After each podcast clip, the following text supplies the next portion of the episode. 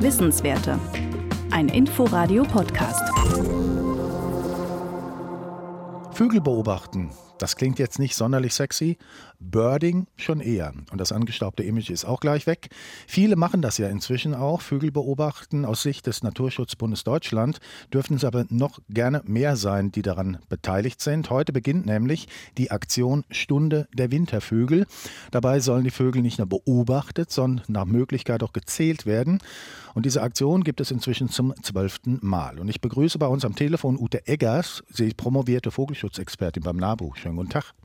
Ja, schönen guten Tag, hallo. Nicht jeder ist ja gut vertraut mit Vogelarten. Wenn ich jetzt gerade mal in der Lage bin, eine Amsel von einem Rotkehlchen zu unterscheiden, kann ich dann überhaupt bei dieser Aktion mitmachen? Lohnt sich das?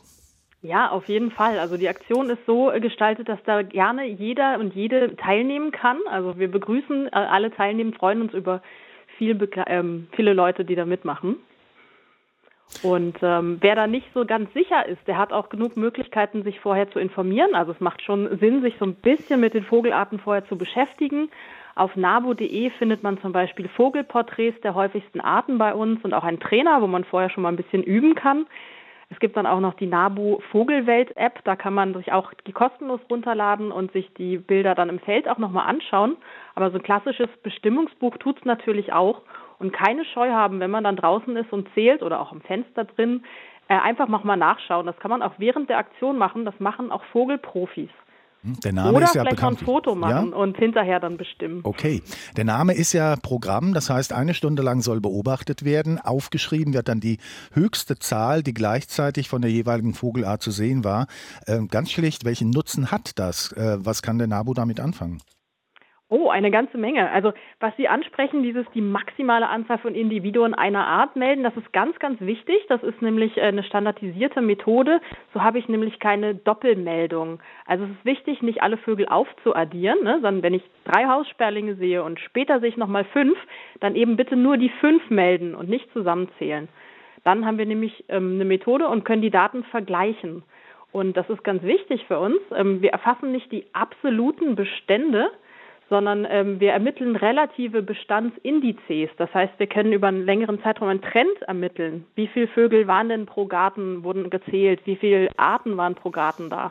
Und das hilft uns eben Trends zu erkennen, welche Vogelarten im Siedlungsbereich nehmen ab, welche nehmen zu und jetzt gerade im Winter können wir auch sehen, ob bestimmte Wintergäste vermehrt zu uns kommen oder wegbleiben oder vielleicht bei uns bleiben, gar nicht wegziehen. Das wollte ich gerade fragen. Beeinflusst das Wetter eben auch äh, die, das Verhalten der Vögel? Wir hatten es ziemlich frostig, dann hatten wir wieder zweistellige warme Tage. Äh, macht das was aus? Ja, auf jeden Fall. Also Witterungsbedingungen beeinflussen ja immer das Verhalten der Vögel, also auch das, was ich draußen beobachten kann. Also wenn es jetzt ganz doll regnet, sehe ich zum Beispiel wenig Vögel, weil die wenig aktiv sind. Das ist natürlich sehr kleinteilig und auf so einem größeren Rahmen äh, beeinflusst das Wetter natürlich auch das Zugverhalten der Vögel. Also wir haben letztes Jahr zum Beispiel bei der Aktion gesehen, dass wir sehr wenig Wintergäste haben, die aus dem kalten Norden und Osten zu uns kommen. Also zum Beispiel Seidenschwänze haben wir fast nicht gesehen oder sehr viel weniger. Die ziehen dann, wenn es da nicht so kalt ist, ziehen die nicht zu uns, weil sie dann sozusagen von den schlechten Bedingungen nicht äh, fliehen müssen. Und dafür bleiben dann andere Arten, die eher bei uns wegziehen würden, die bleiben jetzt eher hier in diesen milderen Wintern. Hm, ganz kurz noch, macht es einen Unterschied, ob man jetzt im Lande Brandenburg oder in der Stadt Berlin zählt?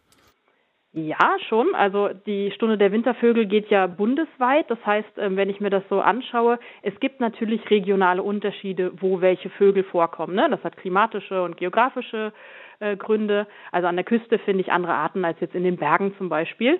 Da ist jetzt bei Brandenburg und Berlin der Unterschied nicht so groß, weil die ja äh, ungefähr auf der gleichen Ebene liegen ähm, hat aber einen Einfluss, ähm, wie dicht zum Beispiel die Bebauung ist. Also ob ich mitten in der Stadt stehe oder eher in ländlichen, dörflichen Strukturen, da sehe ich dann schon Unterschiede. Also wir fragen das auch freiwillig ab, ob man jetzt mitten in der Innenstadt oder am Stadtrand gezählt hat. Und man sieht vielleicht auch bei den häufigsten Arten, dass es da einen kleinen Unterschied gibt. Also in Brandenburg waren Haus- und Feldsperling, Kohl- und Blaumeise und Amsel die häufigsten Arten. Und in Berlin ist das ähnlich, aber statt Feldsperling und Amsel haben wir der Nebelkrähe und Ringeltaube in der Top 5. Okay, Ute Eggers haben wir gehört, promovierte Vogelschutzexpertin beim NABU. Mitmachen erlaubt, Stunde der Wintervögel. Heute geht's los und jede Menge Info gibt es dann auch auf der Homepage, wie gehört, beim NABU. Frau Eggers, Dankeschön und gutes Gelingen bei dieser Aktion. Vielen Dank. Wissenswerte. Ein Podcast von Inforadio. Wir lieben das Warum.